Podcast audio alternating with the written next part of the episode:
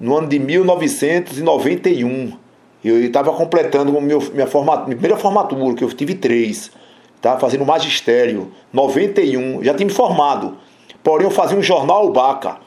E quem me deu oportunidade para divulgar o jornal Albaca, o que é Albaca? Esse jornal foi fundado em 89. Mas esse era rádio? Não, jornal, o jornal. Era um jornal escrito, expresso. feito inclusive na máquina datilografar, aquelas máquinas antigas. E daí eu precisava de uma mídia, divulgar no rádio. Eu, Luiz Carlos, Lula, que hoje é do futebol feminino, Gilvan Pereira, que hoje é policial, e tem, tem um canal. E o canal era minha família, era Genivaldo.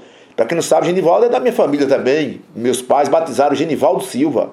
Ele foi um cara que, eu poderia dizer assim, a palavra certa, projetou no rádio.